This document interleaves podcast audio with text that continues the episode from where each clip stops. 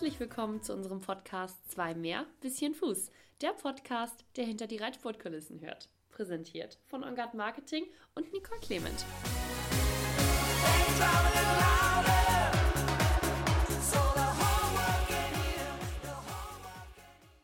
Herzlich willkommen zu unserer mittlerweile schon elften Podcast-Folge unseres Podcasts Zwei mehr bisschen Fuß. Diese Podcast-Folge ist eine ganz, ganz besondere, denn zum einen nehmen wir diesen Podcast, den ihr heute hört, live in China auf und ich nehme diesen Podcast auf zusammen mit dem Chef von Ongard Marketing, mit dem ich auch den allerersten Podcast aufgenommen habe und zwar zusammen mit Volker Wulff. Herzlich willkommen, Volker. Guten Tag. Guten Tag.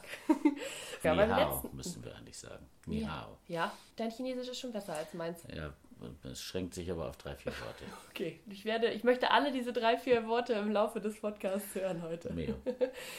Volker, beim letzten Mal, als wir zusammen einen Podcast aufgenommen haben, da saßen wir zusammen in Hamburg an der Elbe und es waren noch genau vier Wochen bis zum Derby in Hamburg. Jetzt sitzen wir hier zusammen in China im elften Stock und wir nehmen einen Podcast auf inmitten von Peking.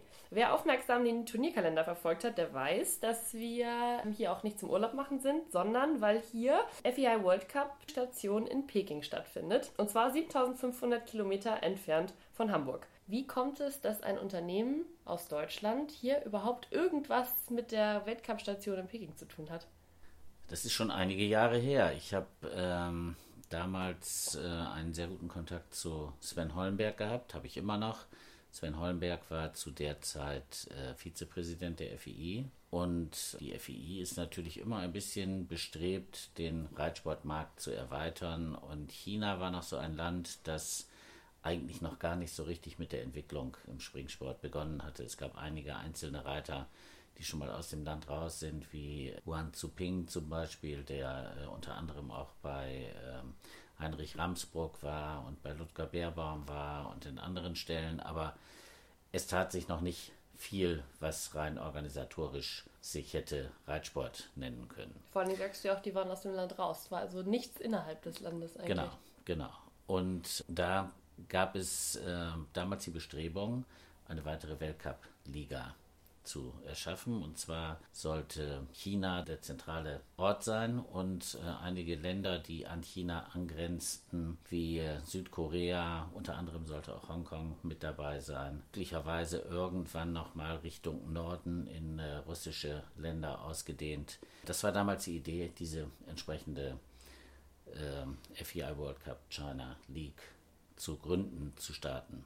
Da hier aber wann? relativ, das war 2010 waren die ersten Gespräche. Mhm. Da es hier aber relativ wenig Know-how gab, hat man eben jemanden gesucht, der das Ganze begleitet. Und da hat der Sven Hollenberg mich damals gefragt, ob ich mir das vorstellen könnte. Und weil ich ein großer Fan der chinesischen Wantang-Suppe bin, habe ich äh, gesagt, klar, das machst du. Und äh, ja, ein neues Geschäftsfeld. China war natürlich äh, für mich auch neu. Ich bin vorher nie in China gewesen. Und das war, glaube ich, eine gute Entscheidung jetzt so rückblickend. Das heißt, du bist seit den allerersten Anfängen dabei, beziehungsweise sogar Initiator dieses äh, Projekts Reitsport in China gewesen. Genau, wir sind damals mit dem äh, Investor auf der chinesischen Seite Chang Baosheng zusammengebracht worden und ähm, ja, es war erstmal ein bisschen abtasten, die ganze Mentalität der Chinesen ist natürlich völlig anders und nicht zu vergleichen mit der europäischen, die wir kennen.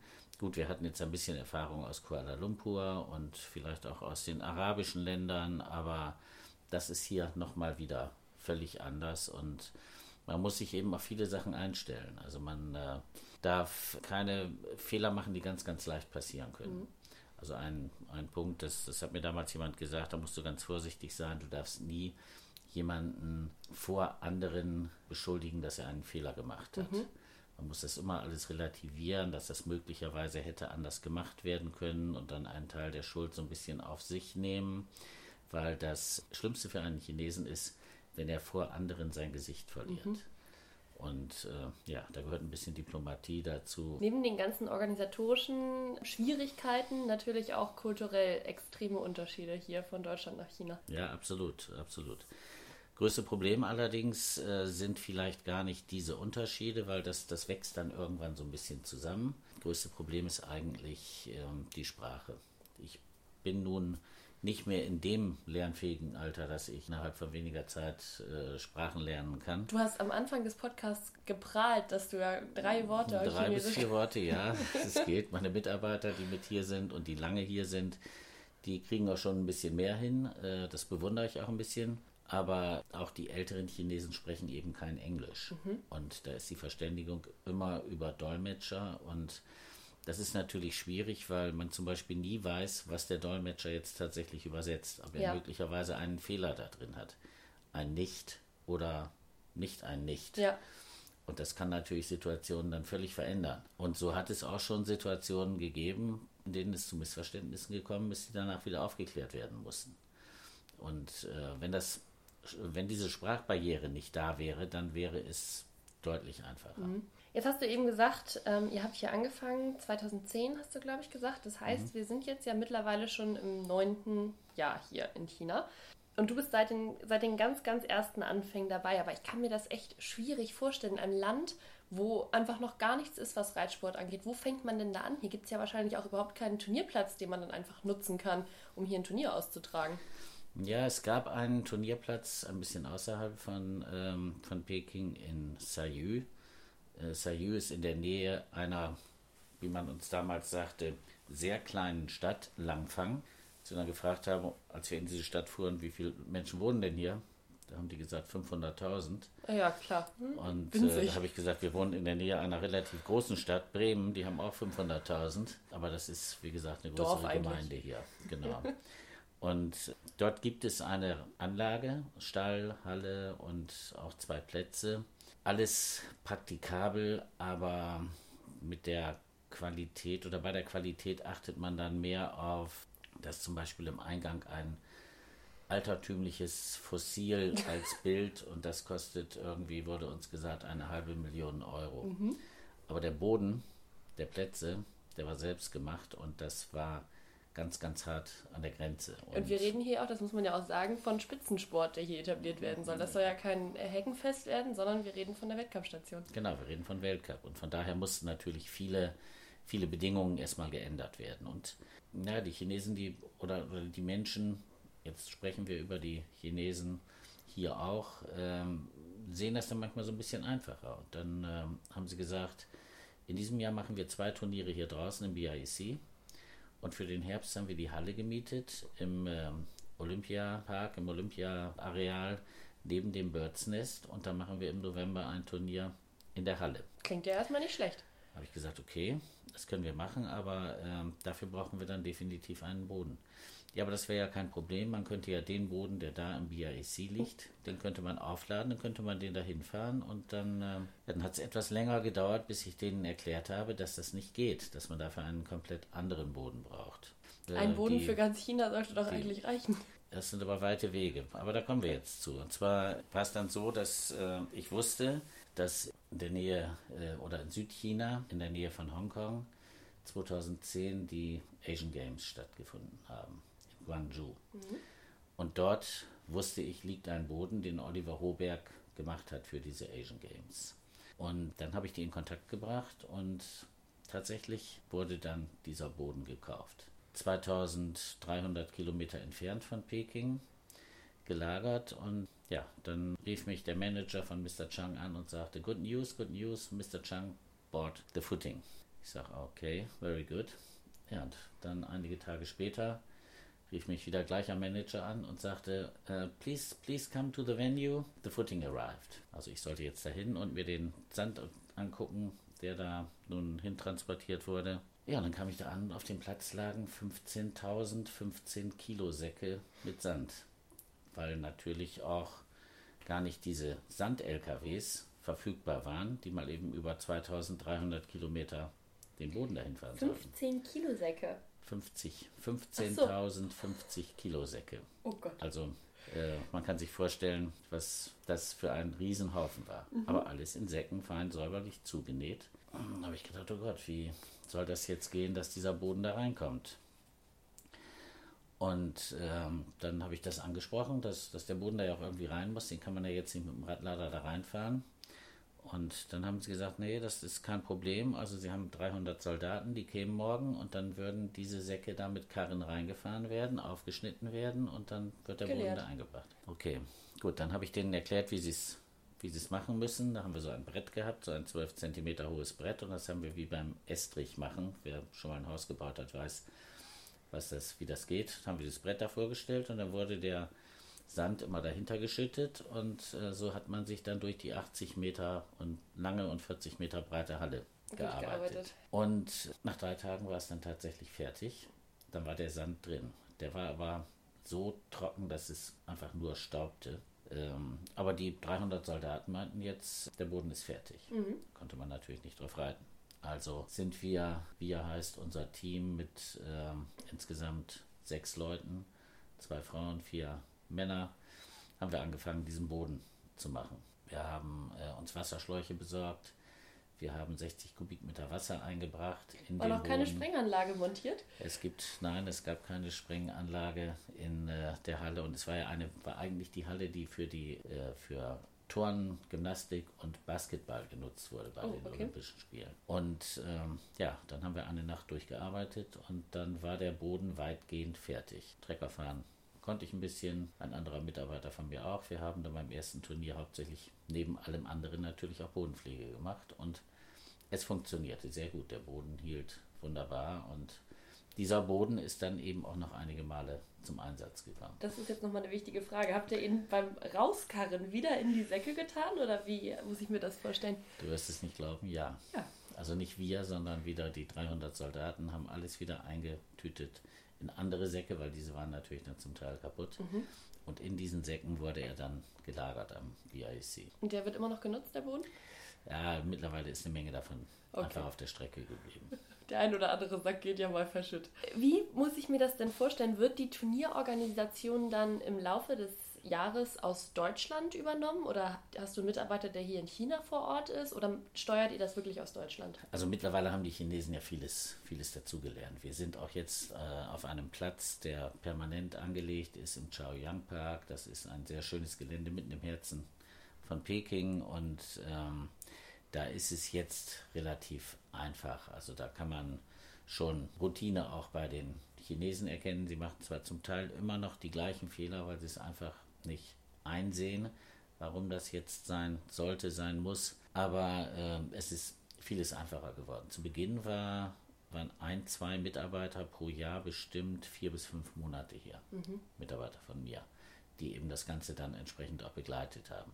Jetzt wird einiges ja, über, über normale Kommunikation von Deutschland aus gesteuert. Die Zeit der Mitarbeiter hier beläuft sich jetzt vielleicht auf zweieinhalb Monate. Okay. Jetzt ist es ja so, dass hier wirklich alles etabliert werden muss. Wenn wir uns überlegen, für uns ist sowas wie Platzbewässerung einfach selbstverständlich. Hier ist es das eben noch nicht. Wie ist denn das mit so Sachen wie ähm, Wettcheck zum Beispiel, tierärztliche Betreuung der Pferde?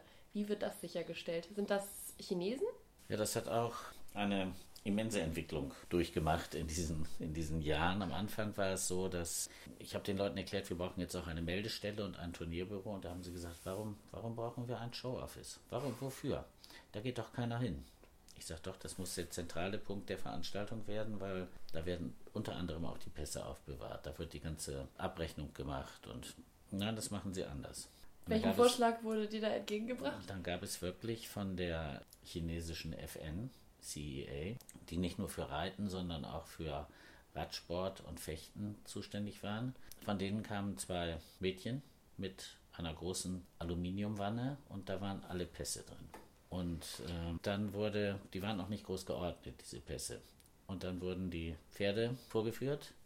Wir hatten damals schon unseren Tierarzt, der eben auch nicht von China kam. Er wurde zwar assistiert auch von Tierärzten aus China, aber das ist Gordon Sidlow, der ursprünglich aus England kommt und jetzt aber auch viel in äh, Australien ist. Und ja, er hat dann sein Bestes versucht, die Pferde auch tatsächlich zuzuordnen, den Pässen zuzuordnen. Und ähm, ja, es war ein Wettcheck. Natürlich wurden die Pferde, die tatsächlich nicht gingen, die wurden identifiziert und die durften dann auch nicht starten. Aber es, ja, irgendwie war es ein bisschen zu handeln. Mhm. Dann haben wir aber festgestellt, dass diese ganzen Pferde, die jetzt international Weltcup gehen sollen, überhaupt gar nicht FEI registriert waren. Die hatten zwar einen Pass, aber die waren nicht bei der FEI gemeldet. Dann haben wir uns mit der FEI in Verbindung gesetzt und ja, dann wurde gesagt, das geht so überhaupt nicht, da müssen wir irgendwas ändern. Und dann haben wir gesagt, ja, wie können wir es denn ändern? Ja, die Föderation muss die Pferde eintragen. Die Föderation hatte aber überhaupt gar keine Ahnung, wie sie es machen sollte. Die und haben noch nie ein Pferd international haben noch nie ein Pferd eingetragen. Und äh, dann haben wir die ID-Nummer von der chinesischen Föderation gekriegt und dann haben wir mit vier Leuten alle Pferde eingetragen, die an dem Turnier teilnehmen sollten. Das waren, glaube ich, die ersten registrierten Pferde hier in China überhaupt. Wahnsinn. Das sind so kleine Geschichten, die du jetzt erzählst. Man kann anhand dessen vielleicht mal so ein bisschen den Umfang begreifen, in dem man hier diesen Reitsport in China aufbauen musste. Von der Registrierung über die Plätze. Es war einfach noch nichts da, das muss man ja mal so sagen. Es war noch nichts da. Das ist nämlich so ein bisschen der nächste Punkt. Wir reden hier die ganze Zeit über Pferde, aber so wie du erzählst, kann ich mir nicht vorstellen, dass ähm, die Chinesen für ihre Sportpferdezucht hier bekannt sind, richtig? Na, Zucht, Sportpferdezucht gibt es ja eigentlich fast gar nicht. Also ähm, alle Pferde, die hier an den Start gehen oder die hier eben in dem Sport sind, ähm, sind aus ja, Europa, Australien oder Amerika. Das sind die, die Länder, aus denen die Pferde rekrutiert wurden in den letzten Jahren. Und da sind auch gute Pferde wirklich nach China gekommen. Es ist aber auch so, dass natürlich das ein oder andere Pferd zu völlig überhöhten Preisen hierhin geschickt wurde, weil man wusste, wenn das Pferd einmal in China ist, dann kommt es nicht wieder raus. Es mhm. kommt nicht wieder zurück nach Europa, nicht zurück nach Amerika und auch nicht zurück nach Australien, weil äh, einfach diese Länder oder diese Regionen den Impfstatus, der hier in China vorherrscht, nicht anerkennen und gar nicht wissen, wenn sie ein Pferd wieder zurückholen, welche mögliche Infektion dieses Pferd haben kann, welche Erreger dieses Pferd mitbringen kann, die vielleicht ähm, bei uns in Europa oder in Australien oder Amerika schon längst ausgerottet sind. Bedeutet, dass die tierärztlichen Bestimmungen hier noch nicht den Standard erreicht haben, wie bei uns in Europa, wie zum Beispiel, wenn ich jetzt mal überlege, so eine Influenza-Impfung oder eine Herpes-Impfung, ähm, halt eben Sachen, die teilweise in einigen Stellen ist ja Herpes-Impfung Pflicht, wenn man da einsteigen möchte. Influenza für Turnierpferde ja so oder so. Das ist hier noch nicht so. Die gibt es hier jetzt auch, aber wir wissen eben nicht, welche Erreger hier tatsächlich parallel sind. Mhm. Ob es hier zum Beispiel noch Rotz gibt oder äh, irgendwelche Sachen, die in, in äh, Europa schon lange nicht mehr auftauchen. Und äh, das, man muss sich ja vorstellen, das ist nicht so einfach wie in Deutschland. In Deutschland leben 80 Millionen Menschen und ich weiß gar nicht, vielleicht 1,5 Millionen Pferde. In ähm, China leben 1,3 Milliarden Menschen. Und wir wissen gar nicht, wie viele Millionen Pferde, weil es gibt eben auch noch Wildpferde hier, die kein Mensch überhaupt handeln kann. Und auch von diesen Pferden kann natürlich über Vögel irgendwohin jeder Erreger getragen werden. Und von daher ist es sehr, sehr schwierig. Man mhm. versucht sich zu einigen, man versucht Wege zu finden. Es gibt ja mittlerweile auch die Global Champions Tour in Shanghai, bei der es möglich ist, dass die Pferde reinkommen, völlig isoliert behandelt werden und dann wieder rausfliegen. Aber so weit ins Landesinnere wie, wie Peking, das äh, funktioniert eben noch nicht. Bedeutet, ihr habt hier angefangen, ein Turnier zu machen, ihr habt einen Weltcup, eine Weltcup-Station hier in Peking geplant, ohne dass hier in China überhaupt Pferde auf diesem Level vorhanden waren? Nein, das war schon. Es gab also diesen Sport tatsächlich dann auch, ja, in, wie soll ich sagen, in, in gewisser Art und Weise doch, es gibt Reiter hier tatsächlich, die sich auch selber vieles beigebracht haben für den Springsport. Es gibt auch viele Trainer, die hier vorher schon in China agiert haben. Carsten Huck zum Beispiel war schon relativ früh in Shanghai. Es waren schon Reiter hier, die einigermaßen reiten konnten. Wir haben mit dem Weltcup aber nicht bei 1,50 angefangen, sondern bei 1,40. Mhm. Und äh, diese Parcours, die gebaut wurden, hat eigentlich von Beginn an äh, der Schweizer Parcourschef Paul Weyer gebaut, der auch lange in Asien war und so ein bisschen die Gegebenheiten hier kannte. Und ähm, es gab immer 20, 25 Reiter, die tatsächlich auch 1,40 reiten konnten, aus ganz China, mhm. muss man. Was es nicht gab, waren diese jungen Reiter, die, und das hat sich wirklich extrem entwickelt. Ich weiß noch, das erste Turnier am BIC, da hatten wir ähm, eine Prüfung, die hieß Ground Pole. Da werden Stangen auf den Boden gelegt wie in einem Parcours und da müssen die Anfänger rüberreiten. Mhm. Da hatten wir sechs Kinder, die dort teilgenommen haben. Und dann hatten wir eine Prüfung, die war 1, 90 cm und 1,10. Da hatten wir jeweils 10, 12 Starter. Mittlerweile haben wir Prüfungen über 90 cm, Meter 10, Meter 20, Meter 30. Da haben wir jeweils Starterfelder von 40 Startern. Also mhm. da hat sich unheimlich viel entwickelt. Und es ist im Augenblick so, wird mir von allen Seiten zumindest gesagt, dass immer mehr Pferde nach China kommen und gerade aus dem jugendlichen Bereich immer mehr heranwächst. Ja. Du hast gerade gesagt, ihr habt hier angefangen mit Weltcup auf der Höhe von 1,40 Meter und dann halt eben in dieser China League. Kannst du mal so ein bisschen das System erklären mit diesen verschiedenen Ligen? Ich bin mir sicher, dass einige Podcast-Hörer das verstehen, was das bedeutet mit den verschiedenen Ligen, dass man sich halt eben für dieses Weltcup-Finale qualifizieren kann, aber ich glaube, einige wissen auch gar nicht, was das ist. Ja, der Weltcup ist ja, wie der Name schon sagt, weltumspannend und ähm, da hat man äh, verschiedene Ligen in den einzelnen Regionen eingeführt, aus denen sich dann Reiter fürs Weltcup-Finale qualifizieren können. So hat äh, Amerika zum Beispiel drei Ligen, das ist nach Längengraden äh, geteilt. geteilt. Mhm.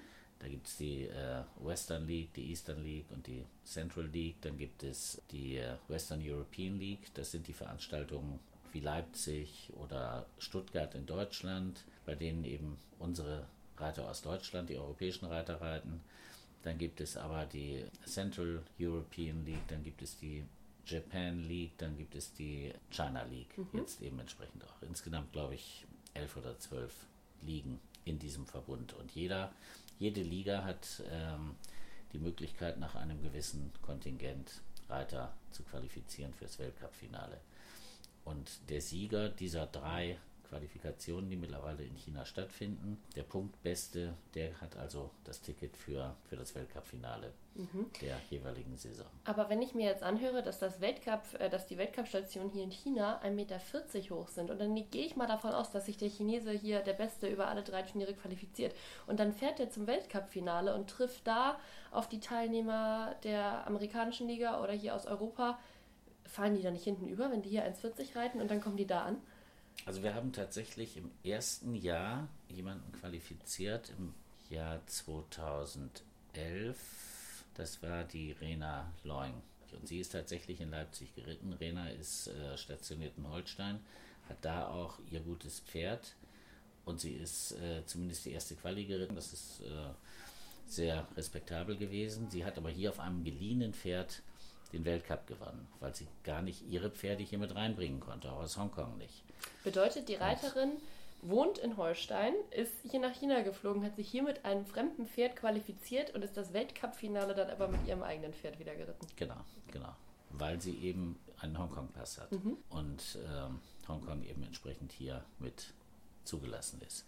Es hat sich, wie gesagt, jetzt mittlerweile ja auch entwickelt, dass der Weltcup momentan auf 1,50 geritten wird und ähm, das ist nicht einfach. Und wie wir jetzt auch gerade gesehen haben, die chinesische Mannschaft hat sich ja bei der Qualifikation für die Olympischen Spiele in Tokio durchsetzen können und darf mit dem Team teilnehmen. Mhm. Das ist natürlich ein ganz, ganz wichtiges, ganz äh, positives Signal für den Springsport hier überhaupt, weil äh, ja, jetzt kriegen auch die Jugendlichen Chinesen mit. Da gibt es einen Sport, wenn du das machst, dann hast du die Chance, irgendwann mal bei Olympia teilnehmen zu können, wenn du es gut machst und die Möglichkeiten hast. Und äh, ja, der Wohlstand in äh, China ist, äh, ja, entwickelt sich sehr positiv ja, in, eine, in eine gute Richtung. es gibt viel, viel Potenzial hier, um tatsächlich gute Pferde zu kaufen und auch Trainer zu engagieren. Ja, auf die Pferde würde ich gerne eingehen. Und zwar haben wir darüber gesprochen, dass die Pferde aus verschiedenen Ländern rekrutiert werden und hier nach China kommen.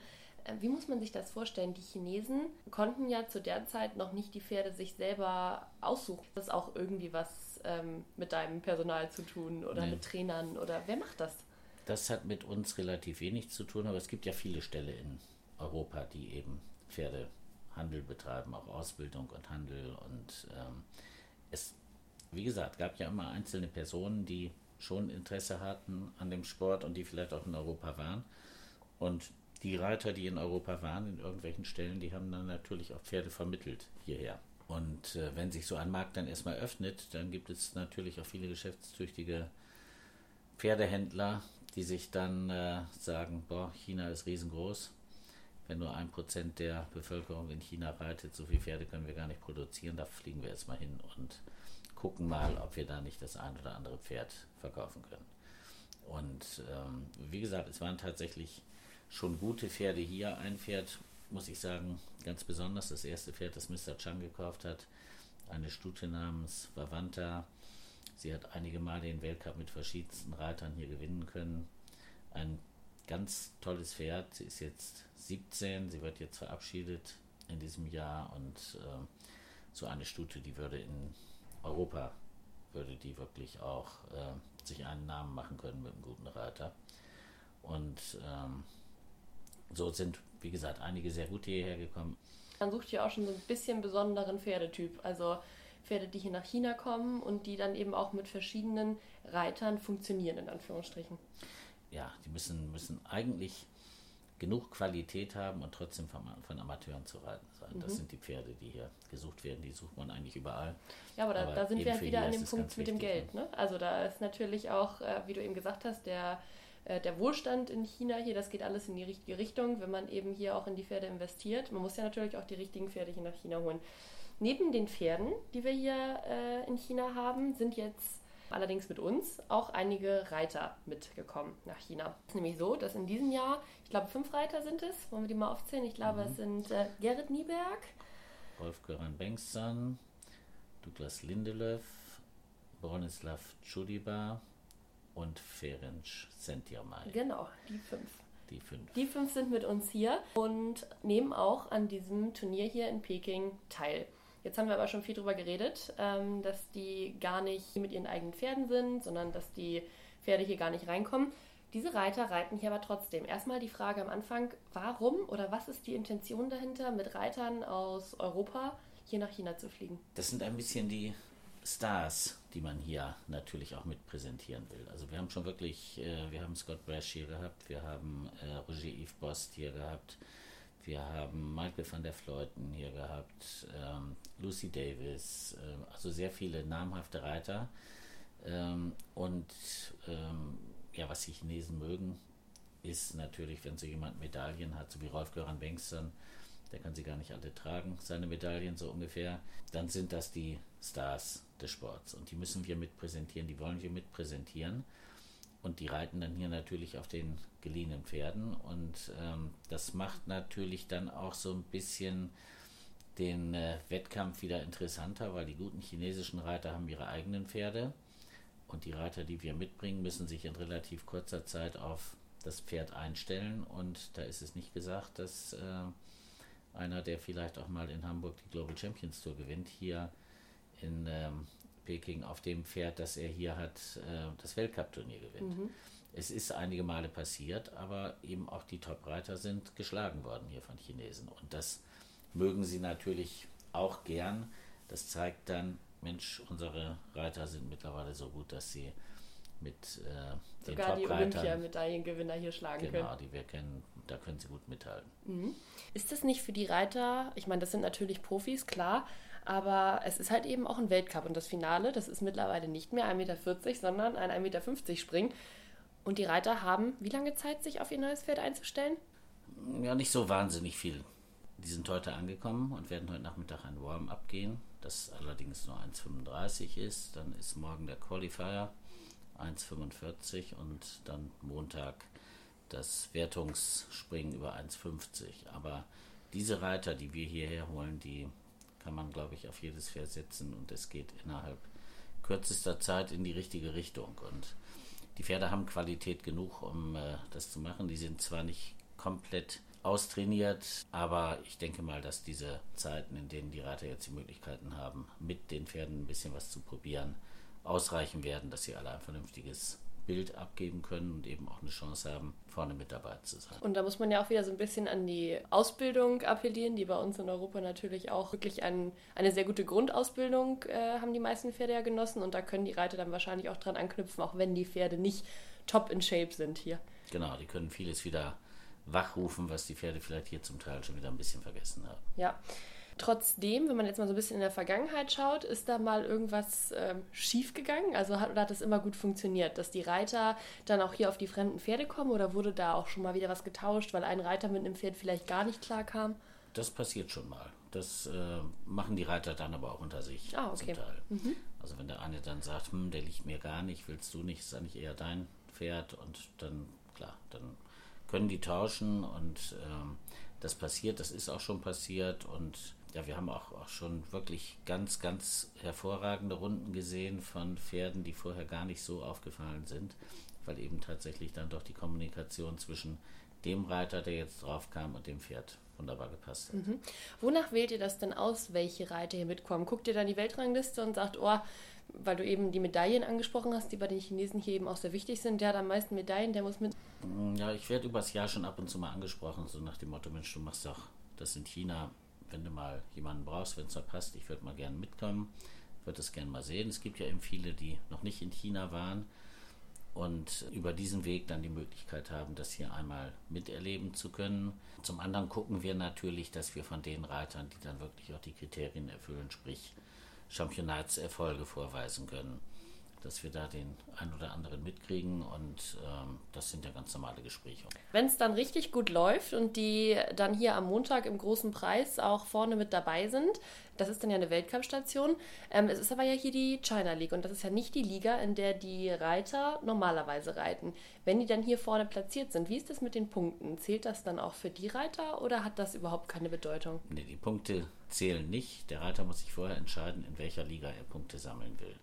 Und das werden natürlich die Reiter aus Deutschland oder aus Europa tunlichst in der European ähm, Western European League machen.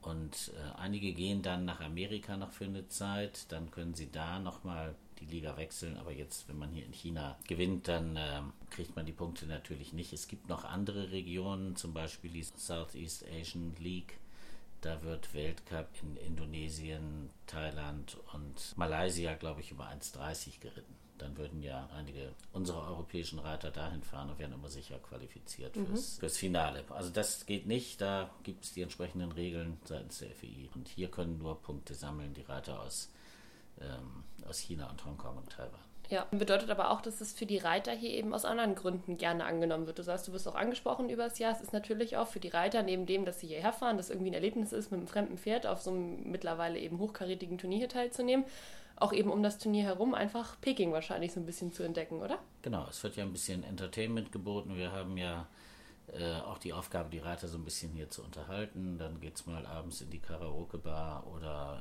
äh, es gibt ein Welcome-Dinner heute Abend oder man kann in die Stadt fahren, ein bisschen was sehen. Wir bieten an, dass, äh, wenn die Reiter vielleicht einen Tag länger da sind, dass sie zur chinesischen Mauer fahren oder Summer Palace. Team, das ist noch eine Sache, die hier irgendwie in China auch ähm, recht groß geschrieben wird. Man muss nämlich sagen, neben den Weltcup-Springen, die hier, oder das Weltcup-Springen, was hier eben ausgetragen wird, gibt es hier ein Teamspringen. Mhm. Und dieses Teamspringen wird, glaube ich, so wie ich das verstanden habe, korrigiere mich bitte, unterteilt in die verschiedenen Ställe. Kannst du das mal so ein bisschen erklären oder wie das hier funktioniert mit dem Teamspringen? Wer ist da welchem Team zugehörig? Weil das ist nämlich ungefähr so gut besucht wie der große Preis am Montag und wird, glaube ich, von den Chinesen auch richtig gehypt, oder? Ja, das ist so ein bisschen so eine, so eine Clubmeisterschaft, wenn man, wenn man so will. Also jeder Stall hat eben seine Reiter, die in dem Team gegeneinander antreten und die werden teilweise dann auch angereichert. Manchmal sogar von ausländischen Reitern, die eben noch nicht so hoch in der Weltrangliste sind, weil diese Springen gehen über 1,25, 1,30. Oder von Reitern aus einem anderen Club, wenn zum Beispiel ein Club nur zwei Reiter hat, die das eben bewältigen können. So hat zum Beispiel meine Tochter Leslie auch schon mal mitgemacht und mit dem Club von Mr. Chang, mit dem Club BIEC, sogar diese Teamwertung mitgewinnen können. Mhm. Und ähm, ja, da ist wirklich Begeisterung, das muss man sagen. Und man merkt eben, dass, dass das rüberkommt, was man haben will, im Team zusammenarbeiten, einer für alle, alle für einen. Und wenn, wenn sie dann erfolgreich sind, dann äh, ist das eine coole Geschichte, dann sehen ja. sie das wirklich als richtig, richtig großen gemeinsamen Erfolg. Ist das mit den Clubs ungefähr vergleichbar wie bei uns in Deutschland mit Reitvereinen oder hat das nicht so viel miteinander zu tun? Weil wenn ich vorstelle, so ein Reitverein, der hat teilweise x-beliebig viele Mitglieder. Und da ist, würde ich sagen, klar gibt es auch irgendwie Turniere, wo man als Reitverein zusammen startet, aber ich glaube, das ist hier noch irgendwie so ein bisschen eine andere Sache, oder? Ja, es ist äh, nicht ganz so zu vergleichen wie Reitvereine. Ein bisschen schon, aber diese Clubs äh, muss man sich hier vorstellen, die ja, sind auch an, an, zwei Händen zu zählen, die es hier gibt. In dieser riesen 30 Millionen Stadt Peking oder in, diesem, in dieser 30 Millionen Agglomeration. Diese Stelle kennt jeder. Und das ist, ist fast so wie äh, Bundesligamannschaften.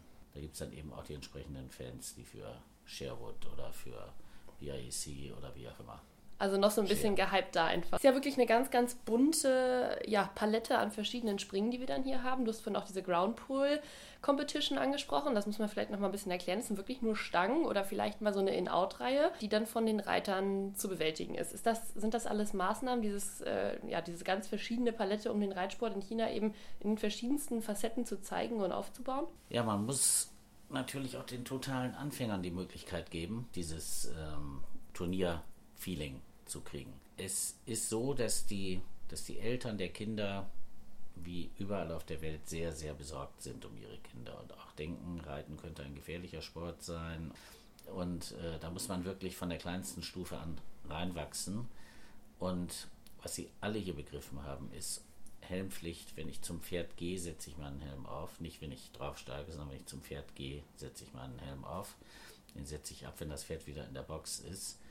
Und Sicherheitswesten Ganz wichtig. Wir haben gestern zwei Stürze gesehen, also keine großen Stürze, die sind runtergefallen einfach, was hier öfter nochmal passiert, weil man eben dann vielleicht doch auch bei 90 Zentimetern die Distanz dann noch nicht so richtig erkennt oder das Pferd schon los will und man selber noch gar nicht bereit war und dann liegt man mal daneben und dann löst sich die Sicherheitsweste und der jugendliche Reiter steht auf und es passiert nichts. Technisch, ja. technisch absolut vom Allerfeinsten, weil mhm. alles, und das ist das Schwierige was wir auch immer den Menschen näher bringen müssen.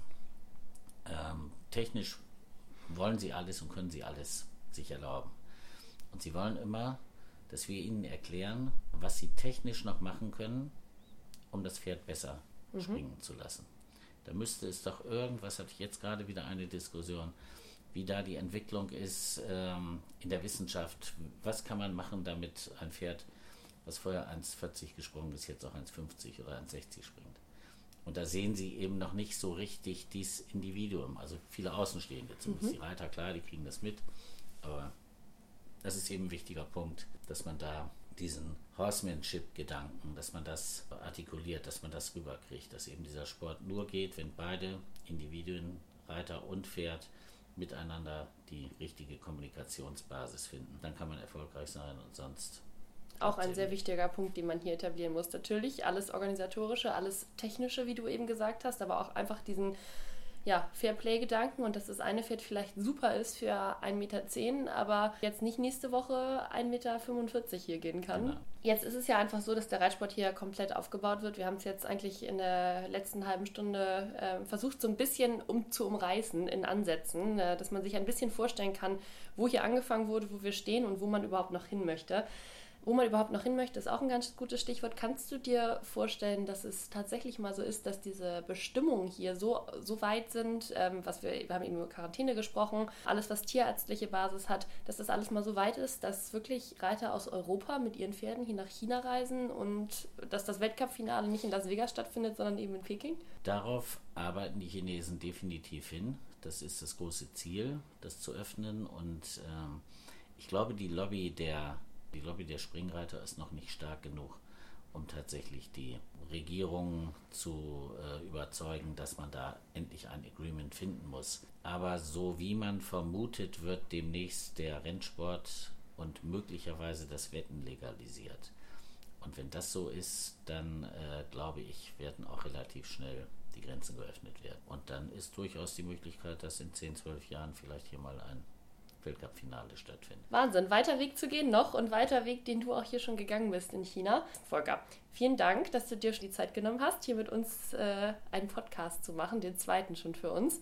Ja, gerne. Und gerne. wir hoffen auf eine schöne und erfolgreiche Woche hier für unsere Reiter in China. Genau, bei schönstem Wetter. bei schönstem Wetter.